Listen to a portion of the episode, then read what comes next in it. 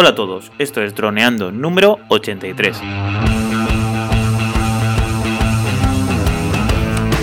Bienvenidos este lunes 27 de noviembre al podcast de temática dron en el que aprenderás a ganar dinero con tu dron. En el programa de hoy vamos a hablar sobre la pérdida de control de la aeronave al sobrevolar en una zona de sotavento. Pero antes recuerda que nos puedes contactar por Facebook, vía web en droneando.info o vía mail en contacta.droneando.info. Como siempre estamos Cayetano Solano, especialista en drones, y yo, Dani Durá, especialista web y en proyectos digitales. Hola Calle, ¿qué es esto del sotavento? No me he enterado de nada. Hola amigos, bueno, sotavento es una terminología casi más de marítima, o sea, de navegación marítima. Pero bueno, que en este caso se utiliza también porque nos sirve para entender un poco la situación. Sé que es una palabra que es un poco, suena a chino, pero cuando te estás comunicando con ESA necesitas ser preciso en la terminología y la única forma de transmitir la zona que, de, la que de la que ahora hablaremos es decir que es zona a sotavento. ¿Sotavento qué significa? Bueno, pues es muy fácil. Sotavento es cuando tú estás en un punto en concreto, imaginemos que estamos justo en el, en el punto de una ladera, arriba, ¿no? Una montañita pequeña, pues nosotros justo arriba, con nuestro mando, con nuestro dron. Entonces hay viento, porque normalmente siempre suele, haber viento, aunque sea poco, y el viento normalmente tiene una dirección, eh, más o menos estable. Hay excepciones, pero bueno, más o menos suele ir de norte a sur o de suroeste a noreste, como vaya, ¿no? Entonces, la zona de sotavento, en este caso es, digamos, el punto en el que si, en nuestro, si el, viento nos pega de cara, la zona de sotavento es la parte que tenemos detrás, es decir, la, zona que tiene viento que se aleja de nosotros, ¿vale? Es decir, que si nuestro dron está ahí y no tuviera ni GPS, ni estacionamiento, ni nada, y lo dejáramos suelto, el dron se alejaría de nosotros. La zona de barlovento, que es la otra, es la, que estaría enfrente de nosotros, la que en la que el viento iría hacia nosotros. Entonces, si dejáramos el dron ahí, el dron, él solo vendría hacia nosotros y la sotavento es la que el dron se iría de nosotros, ¿vale? Sí. Entonces, eso es básicamente sotavento. Vale, vale, vale. Por detrás. Claro, esto en navegación sí que es muy importante y, todo el mundo que, sepa, o sea, que sea marino, navegante, sí que tiene muy presente lo que es sotavento porque sotavento es una posición muy peligrosa en la que tú puedes estar en un barco, es decir, el barco va en una dirección y tiene el viento que va en una dirección la zona de barlovento es la zona que lleva el viento en dirección hacia el barco. No pasa nada porque si tú te caes ahí o estás en esa zona y caes, caes hacia el barco, es decir, siempre irás eh, acercándote al barco de forma involuntaria. Pero la zona de sotavento es la zona en la que aleja las cosas del barco. Entonces, si tú te caes al mar en la zona de sotavento, en cuestión de pocos segundos, el barco va a ir en una, en una dirección, tú en otra, porque el viento te lleva, y en pocos segundos te vas a distanciar muchísimo del barco. Entonces, es muy peligroso la zona de sotavento. Aplicado a los drones, pues es un poco también muy peligroso por lo mismo, porque en cuestión de poco tiempo el dron se puede alejar de ti mucho. Y en situaciones de poca batería o de vuelta a casa eso es peligroso, ¿no? Entonces, un plan de vuelo, como ya sabéis que estamos haciendo, que yo, que yo elaboré para, para enviarle a esa, era esto. ¿Qué pasa si perdemos el, eh, la señal o perdemos el contacto y estamos en sotavento, ¿no?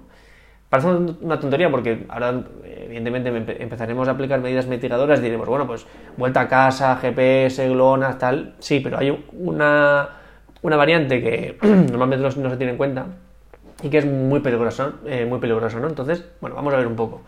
Solamente ya hemos explicado lo que es, ¿no? Zona en la que el dron está y el viento lo empuja lejos de nosotros, ¿vale? Eso por un lado, ¿vale? Entonces, esto es peligroso porque, ¿por qué básicamente? Pues porque el dron normalmente va siempre haciendo cálculos para volver a casa con la batería que le queda y te va diciendo, mira, pues me quedan 7 minutos y en 7 minutos te voy a decir que vuelvo a casa, ¿no? Me quedan 8 minutos. Eso está muy bien y es un elemento de seguridad eh, buenísimo que tiene el dron, pero ¿qué pasa? Que el dron no, no, es una estación meteorológica, él no sabe el viento que hace. Él sí se está corrigiendo porque como tiene el GPS, sabe que tiene que estar en un punto y por lo que sea algo le está moviendo, pues él intenta corregirse, pero él no sabe si es viento o si es una persona que le está empujando o es un pájaro que le está atacando. Él simplemente lucha por ir a su punto GPS, sea lo que sea lo que le impida llegar ahí, ¿no? Entonces, de hecho, si hemos jugado, entre comillas, entre un poco con el dron a empujarle un poco, cosa que no recomiendo, pero bueno, hay gente que lo hace, veremos que él aunque no tenga viento, se va corrigiendo. O sea, no es por el viento, es porque él busca su punto GPS. Entonces, es peligroso porque él calcula el tiempo para volver a casa, pero no con viento en contra. Y si está en una zona de sotavento, va a tener viento en contra para venir hacia nosotros. Entonces, es la situación número uno de pérdida de dron hoy en día. Que es, ah, no pasa nada, vuelta a casa, tranquilo, él volverá solo. Claro, tú estás al límite y él ya te ha dado el aviso de que, uy, ya me tengo que volver a casa. Entonces él empieza a volver a casa, pero ¿qué pasa? Que lo que él pensaba que iba a tardar 30 segundos, como tiene viento en contra, le va a tardar, le va a costar 45 segundos o un minuto. Entonces va a estar haciendo mucho esfuerzo de batería para mm, recorrer lo mismo y va a gastar más batería. Entonces, cuando él vea que a pesar de no estar en el punto de vuelta a casa, no tiene batería, va a empezar a hacer landing. Va a empezar poco a poco. Habrá un pequeño hover, pero mínimamente. Hover es un estacionamiento quieto, se va a mantener en el aire quieto un momento. Y va a empezar poco a poco a bajar. ¿Qué pasa? Si eso es una planicie, bueno, pues bajará 200 mm, metros más para allá y no pasará nada. Ahora, si es en el mar, pues bajará al mar. Y, una vez toque el agua, bajará al agua y, y llegará al fondo marino. Entonces, súper peligroso volar a sotavento y por supuesto, pues bueno, aquí evidentemente saqué mi, índice de riesgo, eh, me dio un 19, ¿vale? O sea, 4 de probabilidad, 3 de severidad y 3 de exposición, porque siempre que en nuestro día a día nos puede pasar, siempre hay una zona de sotavento. Aunque sea un viento de 1 por hora, siempre va a haber sotavento. Evidentemente mucho menos peligroso, pero ahí estará. Entonces, bueno, con este índice de 19, evidentemente una operación que no se puede hacer, eh, recordemos, a partir de 15 no se puede hacer, pues 19. ¿Qué hacemos para mejorar esto, vale? Pues bueno, básicamente es un poco lo de siempre, ser conscientes de lo que está pasando, ¿no? Entonces, eh, tenemos sotavento, tenemos viento, siempre que hace un viento un poco así más mm, fuerte de lo normal, ya tenemos que estar alerta, siempre. Si encima detectamos una zona sotavento desde nuestra posición, más aún. Entonces, ¿cómo, ¿cómo, hacemos esto? Bueno, básicamente, por supuesto, con los cursos de meteorología que todo piloto eh, digamos, recibe en su, en su, en su formación, ya sea una formación de más horas o de menos horas, siempre hay meteorología, más básica, menos básica, pero bueno, siempre hay. Entonces, cuanto más completo sea tu curso aquí, mm, más facilidades vas a tener tú aquí de, de entender, o sea, de tener más experiencia y que la, la, operación sea más fiable. Entonces, bueno, por supuesto, cursos de meteorología. Esto ya nos ayuda a, a que la operación sea más segura. Además, incluso eh, específicos. O sea, puede ser, una vez tú ya tienes el, eh, tu certificado de piloto, tú puedes seguir formándote o la, eh, la, empresa, en caso de que tengas una empresa de mucha gente, puede seguir formándote en plan cursos específicos de una semana de meteorología, de viento, eso se puede seguir refrescando. ¿no? Entonces, muy importante seguir formándote aquí. Luego, equipos para medir la intensidad de viento. Esto sé que es un poco más difícil porque no vamos a ir a todos los sitios con los cacharros, pero a veces eh, es, muy útil porque si tú consultas a EMET y dice aquí hay 20 km por hora, vale, aquí en este pueblo, pero aquí en esta montaña, o sea, en esta ladera de esta montaña de este pueblo, ¿qué viento hace? A EMET no lo sabe, no te lo va a decir, te va a decir el pueblo en cuestión. Entonces, ¿cuál es la mejor forma de saberlo? Bueno, pues llevar tu propio eh, medidor de viento. De hecho, ahí vas a poder incluso ver las rachas, cómo son de violentas y tal. Entonces, eh, sé que suena un poco a tiquismiquis, pero esto nos va a ayudar a que la operación sea más segura. Es decir, yo sé el viento exacto que hace aquí. Esto me va a ayudar a, estar más atento. ¿Y tú tienes medidor de viento? No. Ah, pues ah, será cuestión de hacer un, programa sobre medidores de viento, porque eso sí que puede ser algo muy interesante. Es que medidores de viento hay desde los, en plan, súper tecnológicos que tienen los mil cacharritos. hay uno muy simple que es un ventilador. O sea, un ventilador no, es una mini turbina es como un móvil, ¿no? Entonces tiene en el cuerpo una mini turbina y recibe, ahí recibe movimiento y te dice en una pantalla digital de estas eh, de blanco y negro, te dice, este es el viento, ya está. La cuestión sería, pues si hace más viento de, pues no lo saco, ¿no? Sería más decisión, más dónde pongo la línea entre voy a volar o no voy a volar. Eso es, es que de hecho eso es otra medida mitigadora. El decir, em, vale, vamos a volar, el, aguante estructural del dron, creo que eran, el Phantom creo que aguanta unos 30 y eh, creo que eran unos 30-40 km por hora. En, plan, el fabricante recomienda eso, ¿no? Más de 40 km por hora no lo, no lo vueles porque ya el dron le va a costar. Entonces, si tú, digamos que el límite lo ponemos en 40, pero si tú estás en una zona de barlovento, es decir, si pasa algo, el dron va a venir hacia ti, bueno, pues ese límite incluso te va a ayudar en, un momento dado a recuperar el dron. Le vas a decir, ostras, ven, y el dron va a venir mucho más rápido. Entonces, tienes que tener en cuenta eso. Ahora, si estás en sotavento, ese límite de 40 eh, es incluso demasiado. A lo mejor, a lo mejor no, un factor mitigador es eh, que establecemos los límites de viento a un nivel mucho menor de los habituales si la operación se realiza a sotavento. Es decir, ostras, estamos a sotavento, mmm, si digamos que 40 kilómetros es el límite, vale, eso sí estás en barlovento, vale, pero aquí no, ya no volamos. Aquí, si, eh, con, menos de, con más de 20 kilómetros por hora, ya no volamos, ¿vale? Uh -huh. Esa sería, sería, la idea. Entonces, establecer límites, como tú eres consciente de que ya estás en sotavento, establecemos límites menores de los habituales. Eso es lo más, lo más interesante ya nos pasó un poco lo mismo que hacíamos en el mar, ¿no? El mar, como el mar es tan peligroso, pues es recomendable no apurar la batería tanto como la apurarías eh, en tierra, porque tú ya eres consciente de dónde estás, de todo lo que puede pasar, de las dificultades que puedes tener para aterrizarlo, entonces lo mejor es no llegar al 20% de batería, sino, oh, 50% voy a aterrizar ya. Pues aquí lo mismo, estoy en zona de sotavento, no voy a esperarme a que la vuelta a casa me diga, oye, que ya me tengo que ir, no, no, porque entonces estás, el resto está perdido aquí establece un límite, cada uno que quiera, pero bueno, yo en mi caso puse 50%. Cuando la batería está en la mitad, si estoy en sotavento, vuelta para casa, ya está.